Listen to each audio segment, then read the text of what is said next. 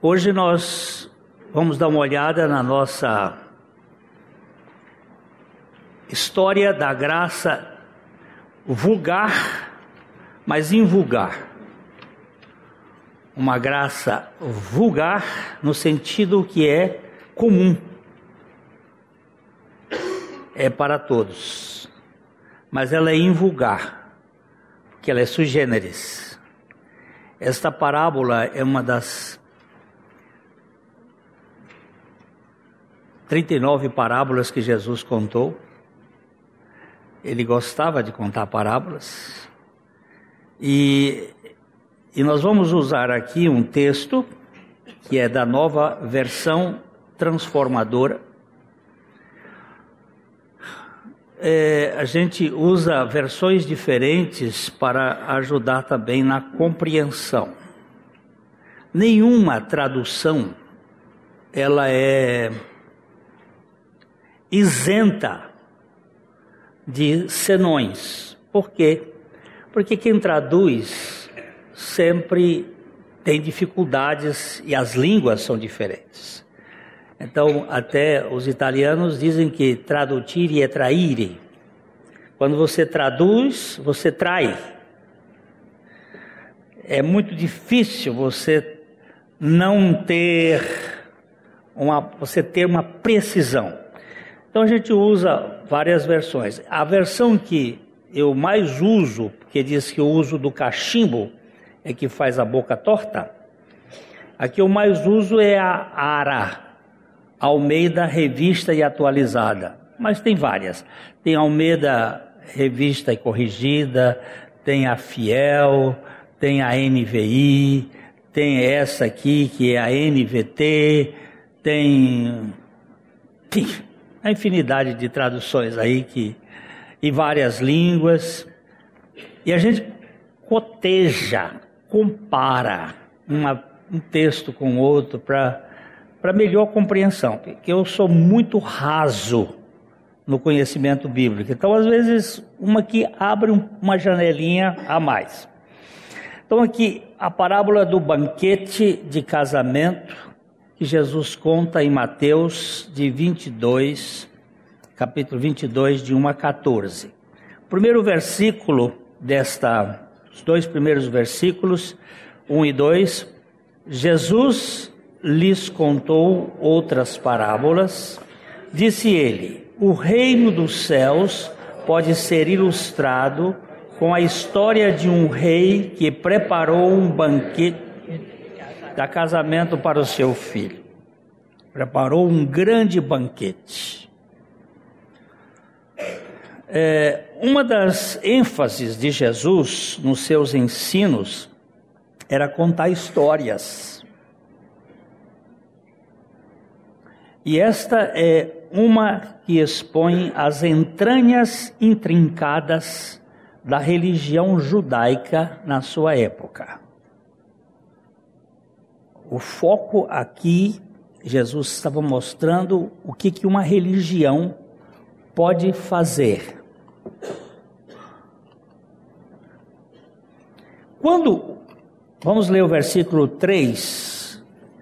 Quando o banquete estava pronto, o rei enviou os seus servos para avisar os convidados, mas todos se recusaram a vir.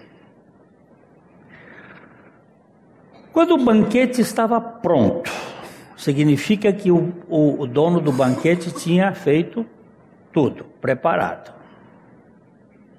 Agora ele manda convidar os convidados. Jesus mostra aqui que a festa, em todos os seus detalhes, era de responsabilidade daquele que a oferecia.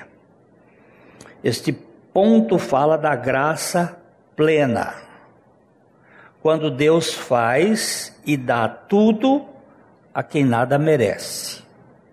Fala também do convite, pois não se pode ir à festa se não for convidado. Mas neste caso, o povo judeu recusou o convite. É... Aqui eu já fui em vários casamentos que existe penetras, principalmente estudantes. Os estudantes que vêm estudar aqui em Londrina, vêm de São Paulo, vêm aqui do Paraná, Santa Catarina, e eles estão morando aqui nos pensionatos. E quando chega no final de semana, eles querem ter uma boquinha. Então eles põem um terno ou uma roupa adequada e aparece na festa. Nós uma vez estávamos no casamento de um pessoal aqui da igreja e estávamos na mesa a minha esposa e eu, e, e mais um, uma meia dúzia de, de moços. Conversa daqui, conversa dali. Vocês são parentes de quem? Do noivo da noiva? Aí eles se entreolharam, riram ali e tal. Aí disseram: Ó, oh, na verdade, nós não somos parentes de ninguém. Nós viemos aqui para pegar uma boquinha livre Aí a gente achou muita graça de que que é isso. Como a, a gente gosta de aproveitar e levar um pouco de vantagem naquilo. Havia um senhor aqui em Londrina que ele era expert nestas metidas. Ele estava sempre de terno e gravata, mas ele não era convidado. E em toda festa assim, estava ele lá. Mas o senhor é convidado de quem? Não, eu não sou convidado, sou convidado de mim mesmo. Então tem, tem muita gente que tem essa cara de pau, né? Na época não podia acontecer isso e hoje em dia tem muitas festas de casamento que você tem que levar o aquele comprovantezinho de que você é convidado individual e ou outros que tem ali na porta o nome, né?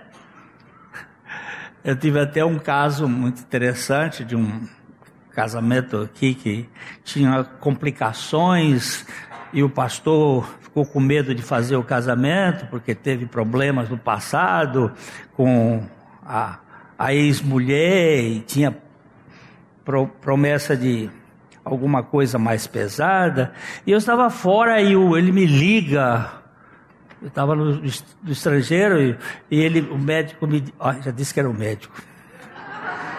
Ele me liga, ele me liga pedindo se eu podia fazer o casamento. E diz, oh, mas eu estou fora. Não, mas vai ser. Tá bom, eu cheguei num dia, no outro dia fui para o casamento, casamento chique. E eu cheguei lá com minha Bequinha, minha esposa, e não tinha sido colocado lá na e tinha uns, uns leões de chácara lá, uns cara fortes. Na porta eu fui chegando, ele disse assim: "Seu nome não, qual é o seu nome?" Eu dei o nome e disse: "Não, seu nome não está aqui." Eu disse: "Bem, eu, eu vim para fazer o casamento da, não, o senhor não pode entrar." Aí ele foi duro, bem. Eu digo: "Então tá bom." Eu vou embora, o senhor diz para o, o, o o noivo e a noiva aí que ele arranja outro pastor ou alguém que eu vou embora. Mas quando eu estava saindo com a minha esposa, a promotora me enxergou e disse: Pastor, pastor. Eu digo: Você me salvou aqui, porque.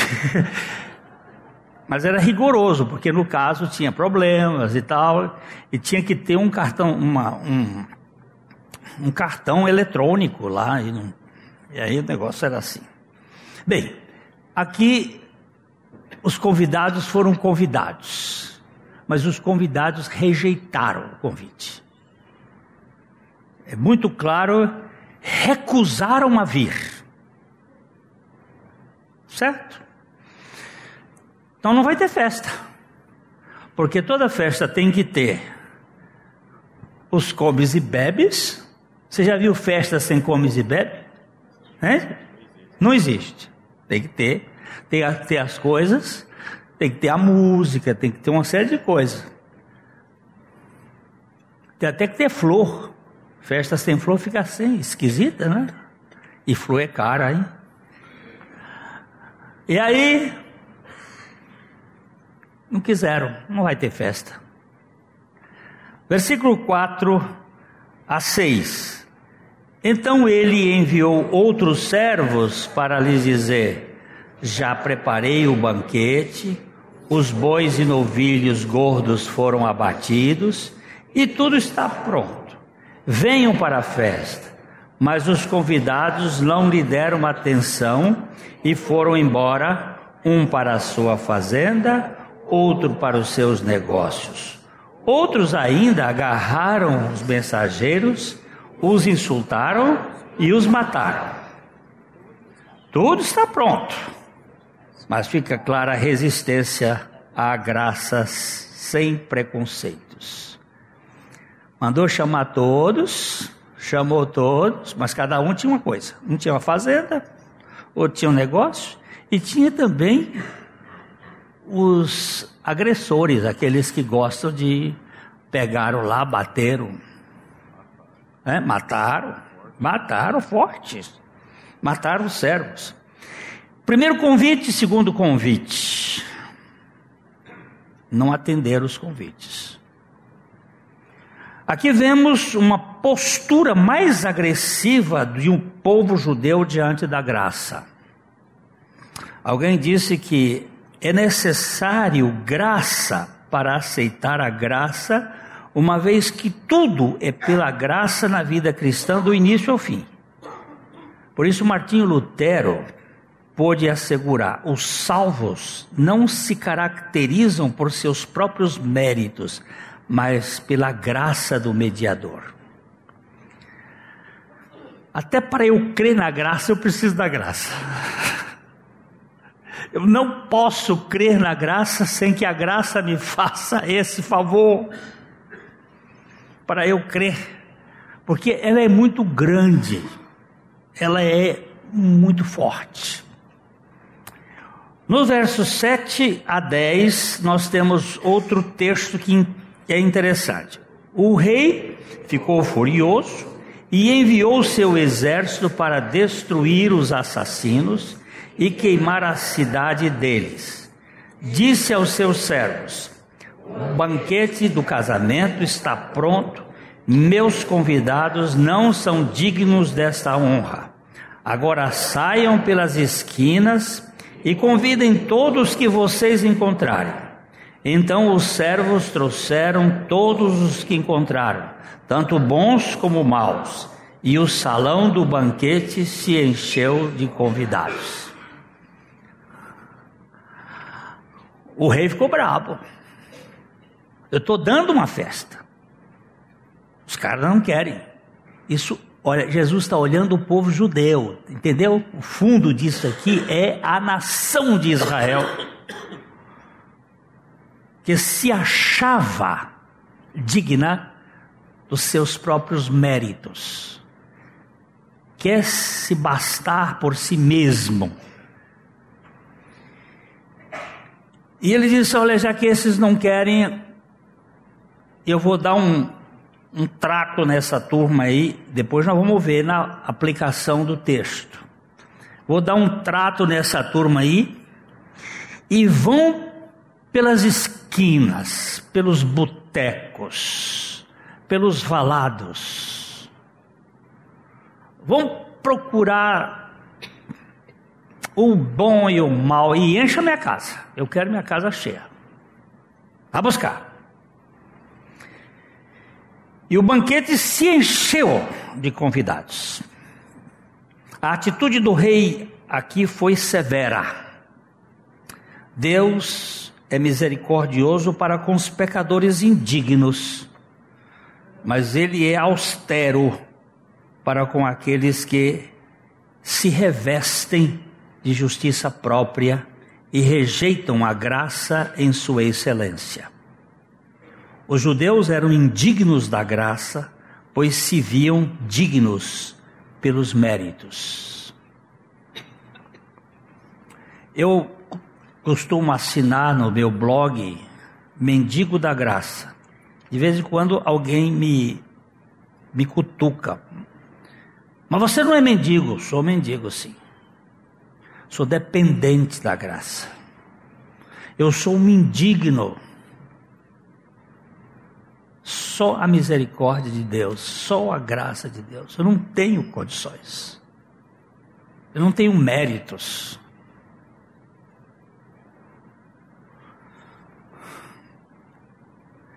Versos 11 a 13. Quando o rei entrou para recebê-los, notou um homem que não estava vestido de roupa apropriada para o casamento. E perguntou-lhe: Amigo, como é que você se apresenta sem a roupa de casamento? O homem não teve o que responder. Então o rei disse: Amarrem-lhe as mãos e os pés e lançam-no fora e escuridão, onde haverá choro e ranger de dentes. Hã? Agora nós vamos ver. Vamos ver. A festa não era dada pelo rei? Pois é, vamos já, vamos aqui. Vamos observar as linhas, vamos observar aqui as linhas como o doutor William MacDonald vê essa história. Este é um bom, um bom intérprete bíblico e eu pego aqui as bases do raciocínio do Dr. MacDonald. Aqui vemos entre os convidados alguém que não tinha uma roupa festival própria para a festa. Desafiado por sua inadequação em comparecer à festa, ficou sem palavras o rei ordenou que ele fosse lançado na noite escura, onde haverá choro e ranger de dentes. Os atendentes do versículo 13 não são os mesmos do versículo 3. No versículo 3 diz assim: Quanto ao banquete estava pronto, o rei enviou seus servos para avisar os convidados, mas todos se recusaram a vir. A palavra aqui para servos é dulos, que tem a ideia de escravo. E no versículo 13, então o rei disse: Amarrem-lhe os pés, as mãos e os pés, e lançam fora na escuridão, onde haverá choro e ranger de dentes. Ele está se referindo aqui aos ao, do versículo 6, que ele vai mostrar no versículo 6, ainda outros agarraram o mensageiro, eh, não, não, peraí, não é no versículo 6, onde ele fala, os servos ali, ele usa a palavra é, diáconoi.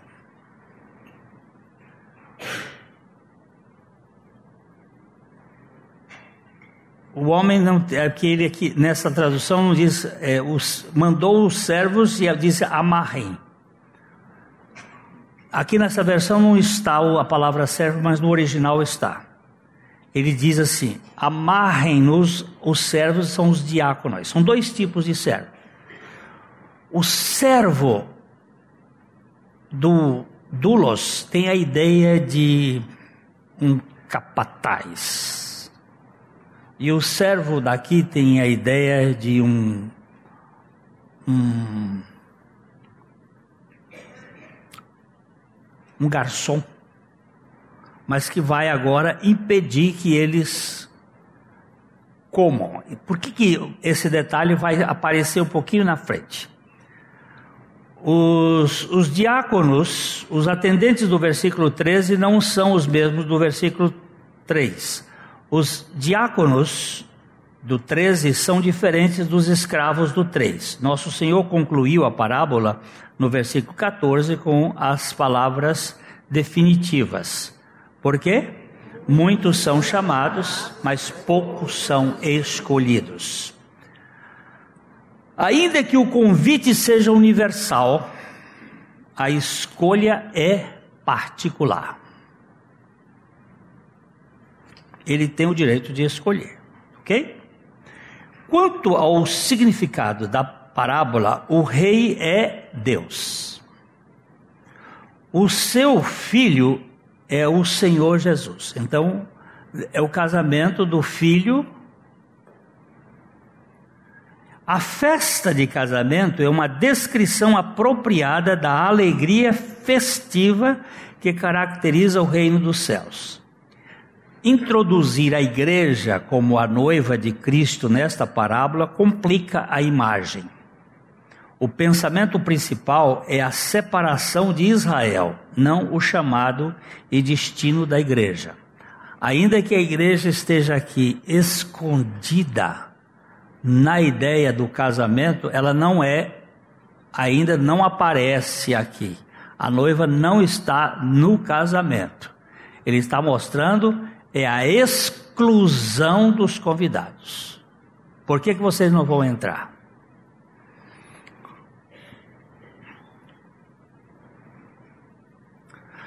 primeira etapa do convite talvez retrate João Batista e os doze discípulos que gentilmente convidam Israel para a festa do casamento, mas a nação se recusa a receber o convite.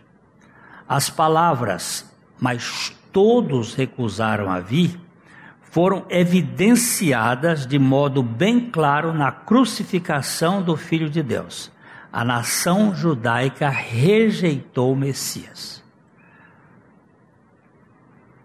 Jesus mandou 70 pregar por toda a terra, anunciando, mandou todo, João Batista anunciou, mas eles não quiseram, eles rejeitaram.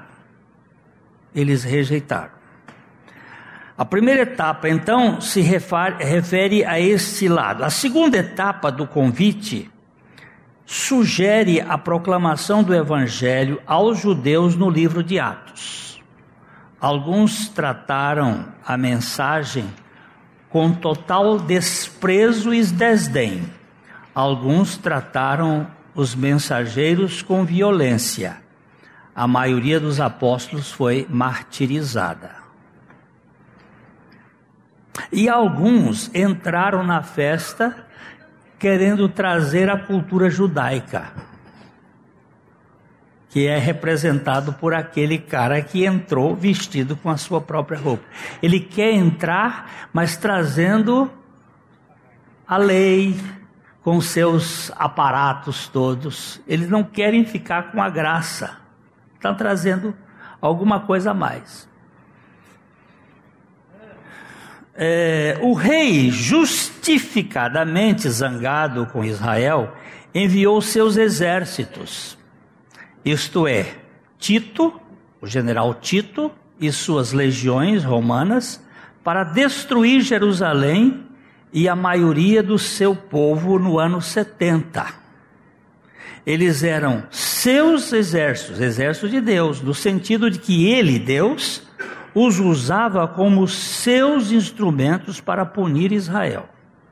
Eles eram seus oficialmente, mesmo que não o conhecessem pessoalmente. Deus pode usar qualquer coisa. Deus é soberano. Deus usa Satanás.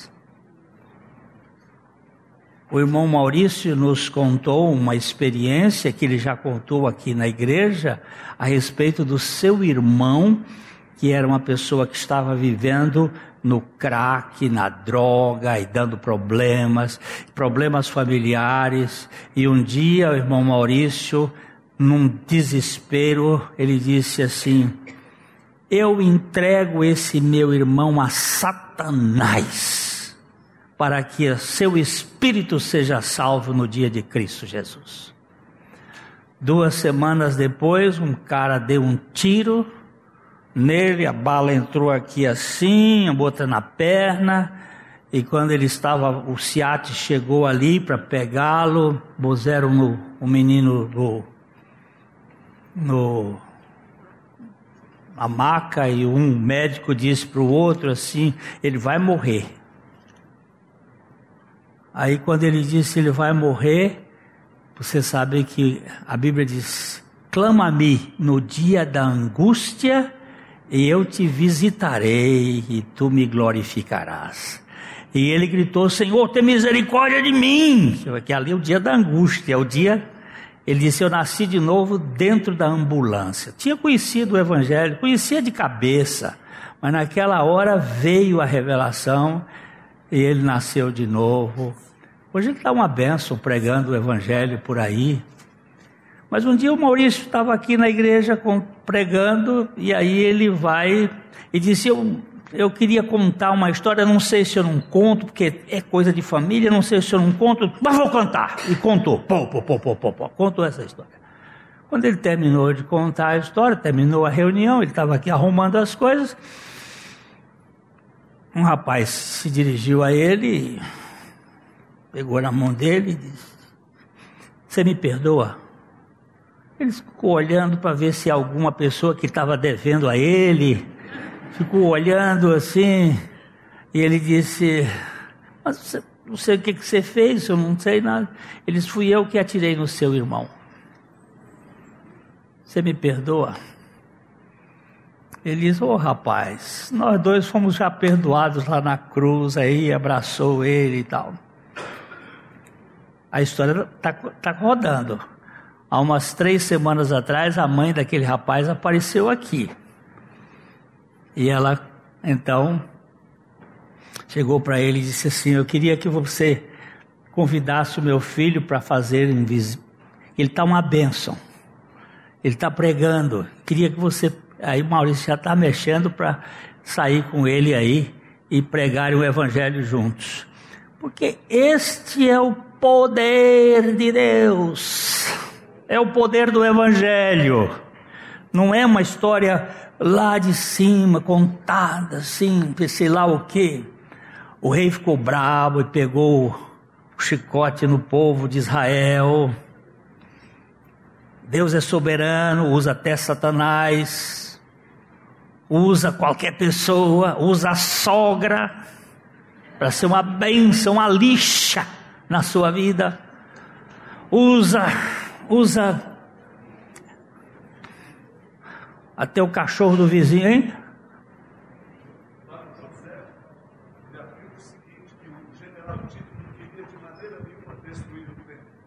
Olha, ele está ele tá contando aqui, o irmão Ivo está contando aqui, que Flávio Joséfos, grande historiador, diz que o general Tito não queria destruir Jerusalém.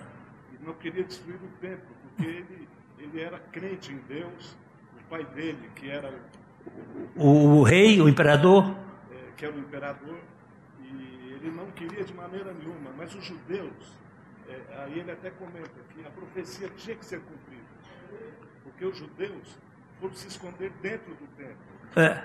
e os soldados enganaram o, o, é, o Tito, e falou, não, vamos destruir, sim, ele não quer destruir, vamos destruir. Quer dizer, profecia tinha que ser cumprida. Tinha que ser cumprida.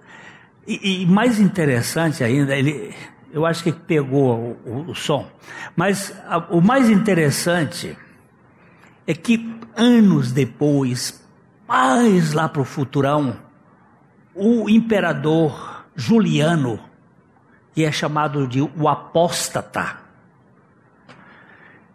ele resolveu ele é apóstata porque ele virou as costas para o cristianismo. O bisavô dele foi o Constantino, que fez a, com que o cristianismo se tornasse religião oficial.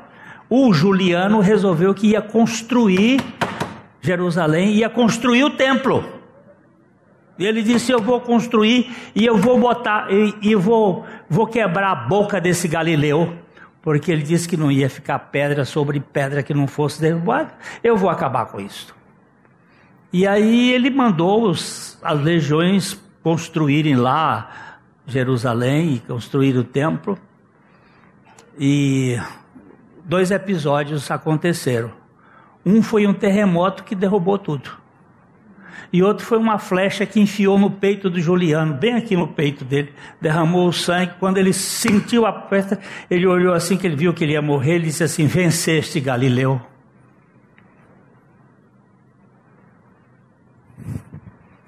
Porque você pode, você pode bater contra o Galileu, mas você não pode vencer o Galileu. Não tem jeito. A sua estupidez pode ir até longe, mas você não pode vencer gente deixou correr, né?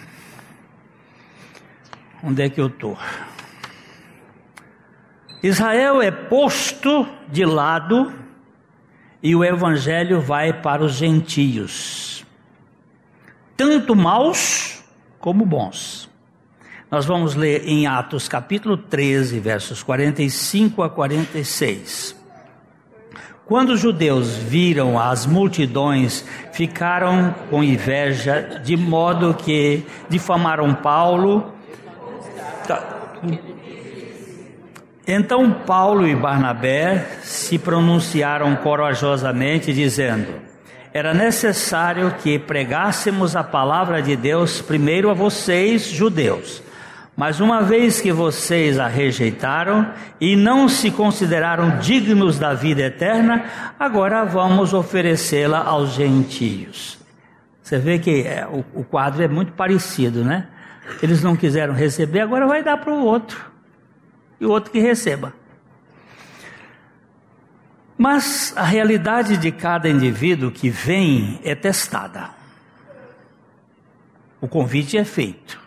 Mas espera aí, tem que ser testado se o cara vem mesmo. O homem sem traje de gala é aquele que professa estar pronto para o reino de Deus, mas que nunca foi revestido da justiça de Cristo através do Senhor Jesus Cristo, né?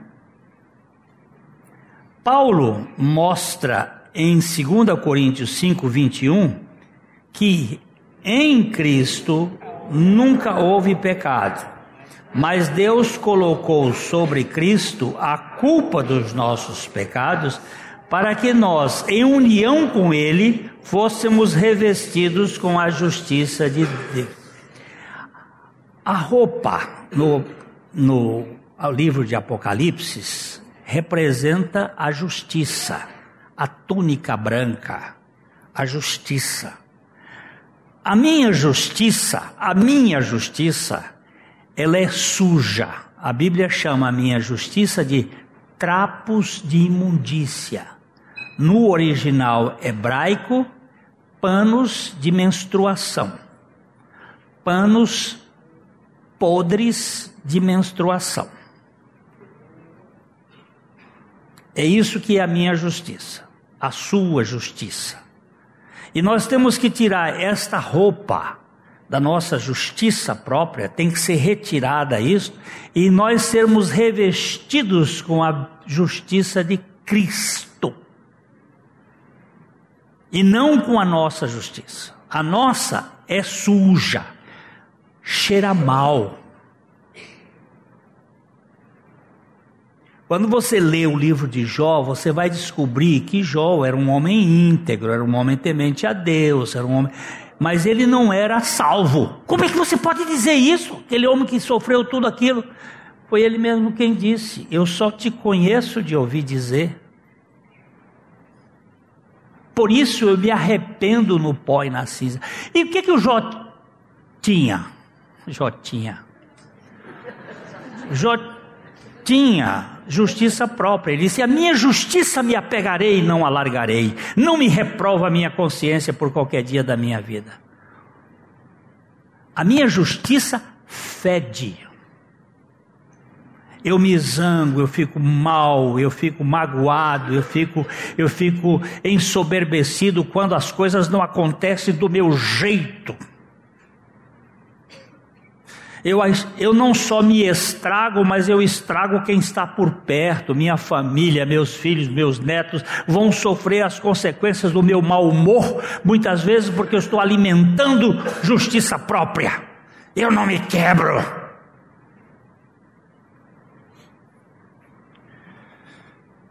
Na verdade, não havia desculpa para o homem entrar sem a roupa do casamento.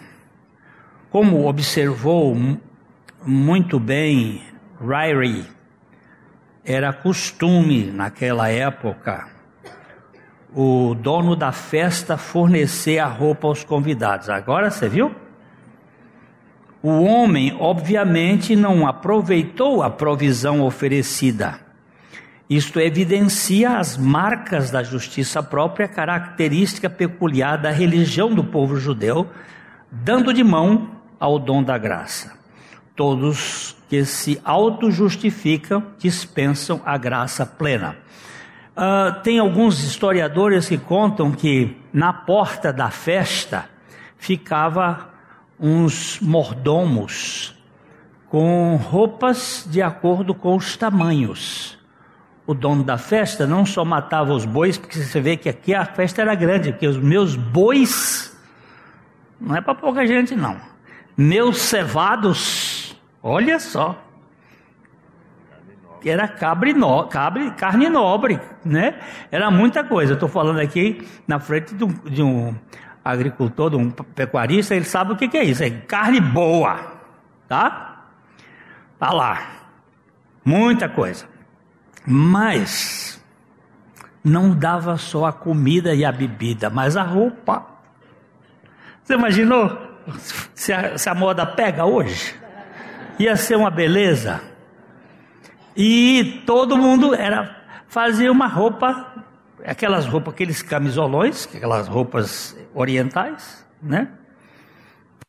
E botava a roupa lá no cara, era mais alto, mais comprida, mais longa, tinha os tamanhos. Aí todo mundo chegava ali, não tinha perfume francês, nem nada disso naquela época, mas tudo bem. Tava todo mundo aquele penetra, não quero essa roupa. Aí tem uns estudiosos que dizem o seguinte: ele deve ter subornado o porteiro. Porque o porteiro não podia deixar entrar, ele deve ter dado alguma coisa aí do mensalão, o petrolão, assim, vamos dar um. Aí o porteiro deixou entrar.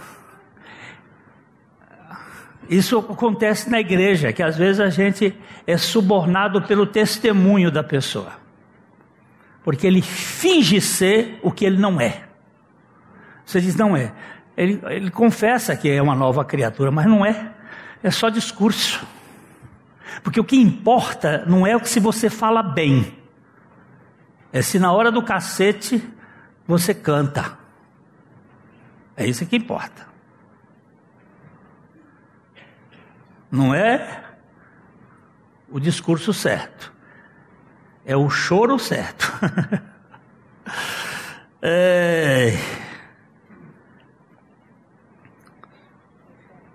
Você sabe quando a corrente teológica tem os traços do judaísmo exatamente neste ponto. Eles dispensam a graça plena e se vestem de sua justiça ornada de legalismo. Mas, como dizia Watchman o legalismo obrigatoriamente produz orgulho no coração. E um coração orgulhoso não se satisfaz com nada neste mundo. Você quer ver? Nós ontem estávamos comentando com, aqui com o grupo da que a nossa igreja tem um ensoberbecimento na mensagem. Alguns dizem assim: nós temos a mensagem certa. Ótimo. Podia, podia falar isso com a boca no chão. Nós temos a mensagem certa, mas tem a atitude certa? De suportar uns aos outros em amor? De ter compaixão? Nós somos capazes de entender as diferenças e procurar falar isso com amor? O legalismo obrigatoriamente produz orgulho. Paulo, antes de ser convertido, quanto à justiça da lei, eu era irrepreensível. Opa! Possivelmente fosse, mas também muito orgulhoso.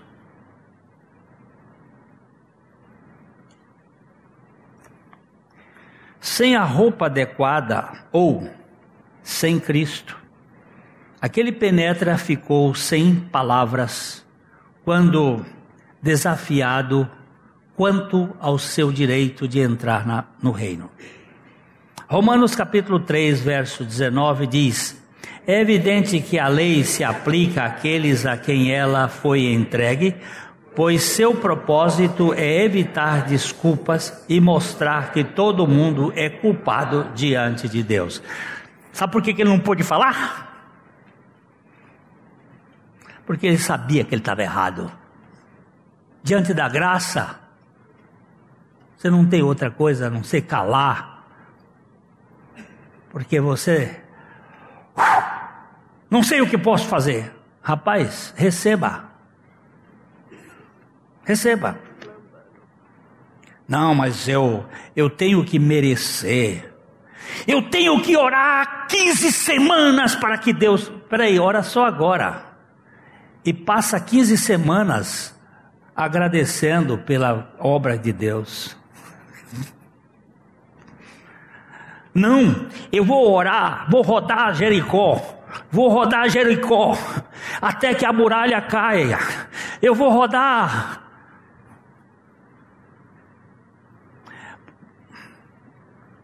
Irmãos, aquilo no Velho Testamento tinha todo um outro significado. No Novo Testamento, já o Jerico entrou com o, o Senhor em cima dele.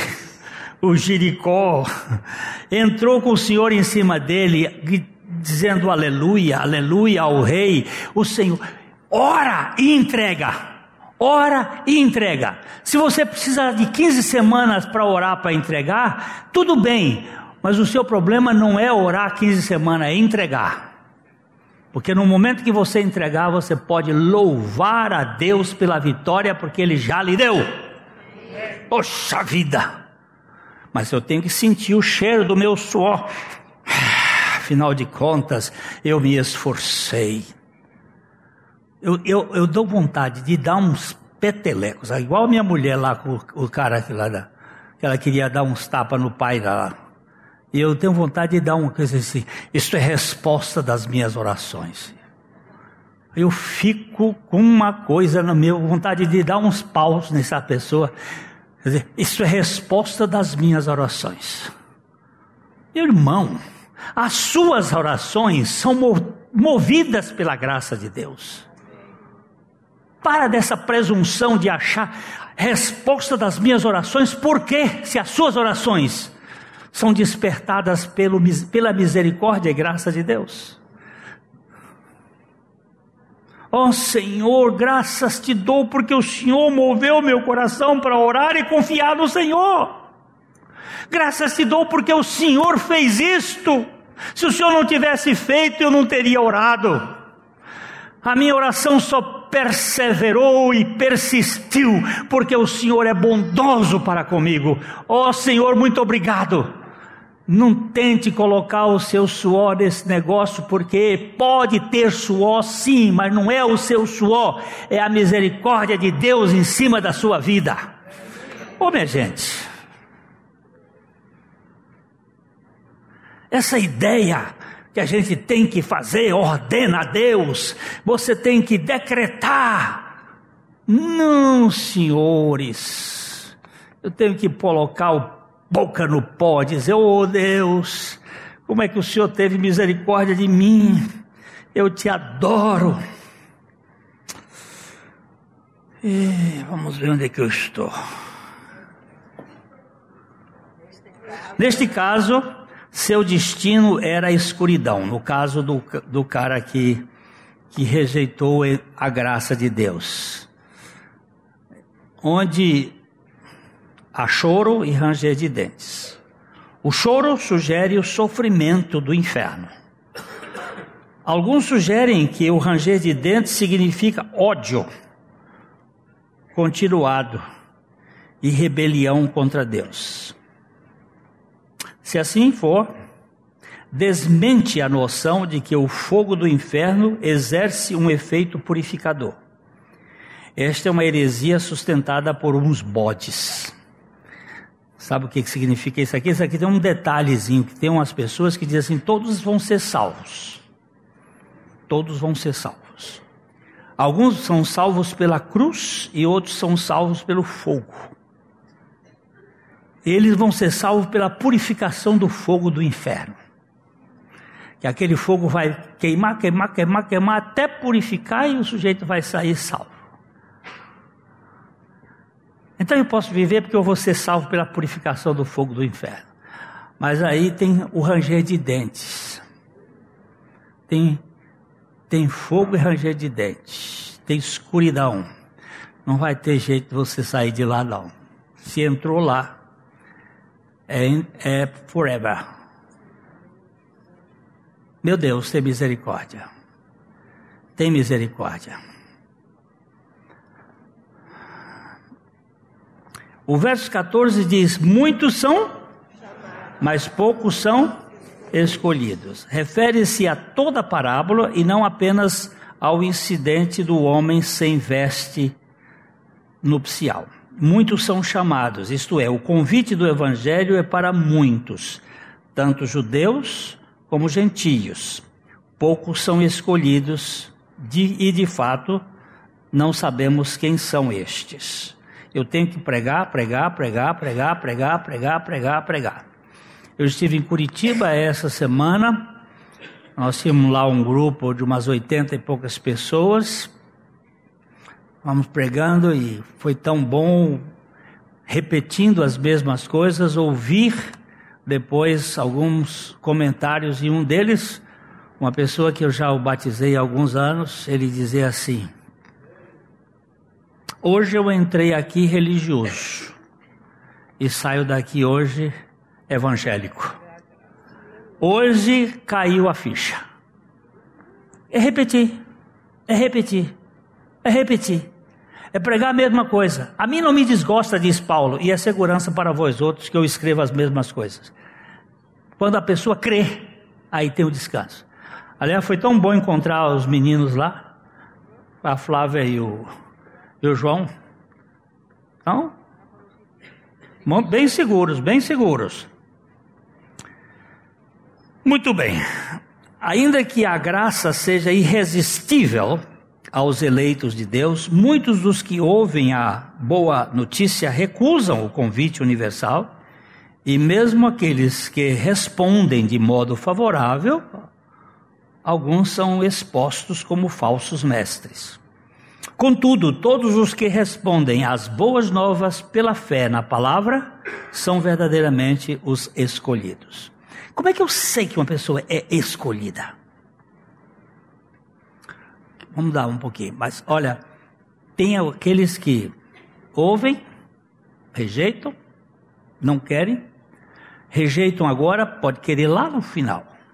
Não sei como isso funciona, mas ele vai crer. Se ele receber pela fé, amém.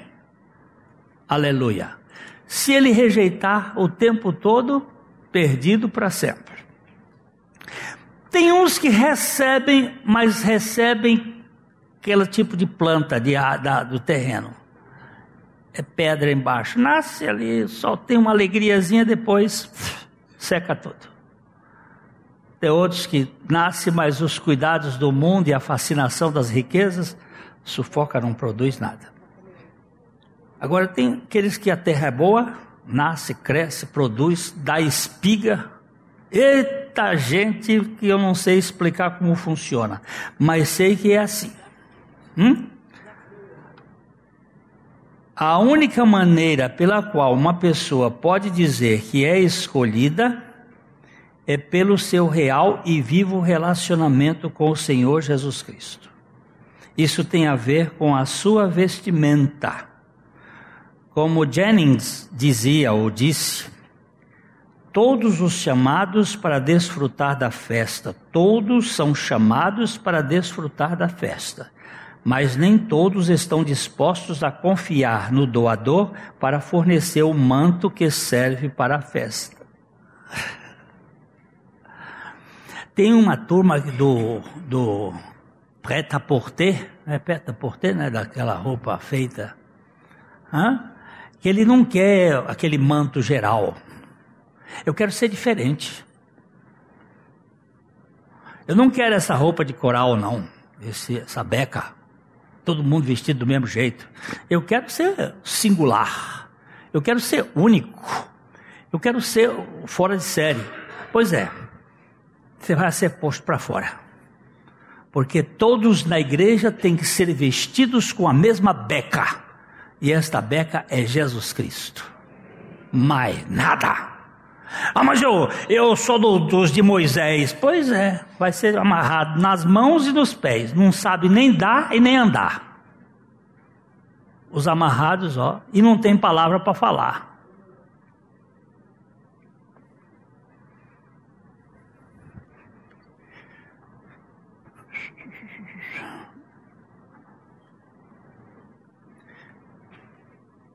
Somente aqueles que foram crucificados com Cristo e por isso foram justificados podem ser revestidos com a justiça da vida de Cristo. Gálatas 3, 26 e 27. Pois todos vocês são filhos de Deus mediante a fé em Cristo Jesus porque todos quantos foram batizados em Cristo, de Cristo foram revestidos. Ser batizado em Cristo não é o mesmo que ser batizado nas águas, embora o batismo nas águas simbolize o batismo na morte em Cristo. Batizado em Cristo, batizado nas águas, batizado nas águas representa o batismo que aconteceu lá no Calvário. Gente, essa semana foi, eu já estou acabado. Essa semana foi dura para mim em vários aspectos de ver essas coisas. Um irmão colocou no nosso grupo de homens o avião da da Etiópia que caiu e gravaram num celular a reação das pessoas no avião em, em crise quando caíram as máscaras, está gravada aquela coisa. Você desesperado, sabendo que não tem, não sabe o que vai fazer.